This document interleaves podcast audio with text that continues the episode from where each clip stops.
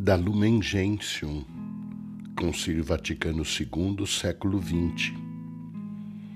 A Santíssima Virgem, predestinada desde toda a eternidade, por disposição da divina providência, a ser Mãe de Deus, com a encarnação do Verbo Divino, foi nesta terra a sublime Mãe do Redentor, mais sua generosa companheira e humilde serva do Senhor.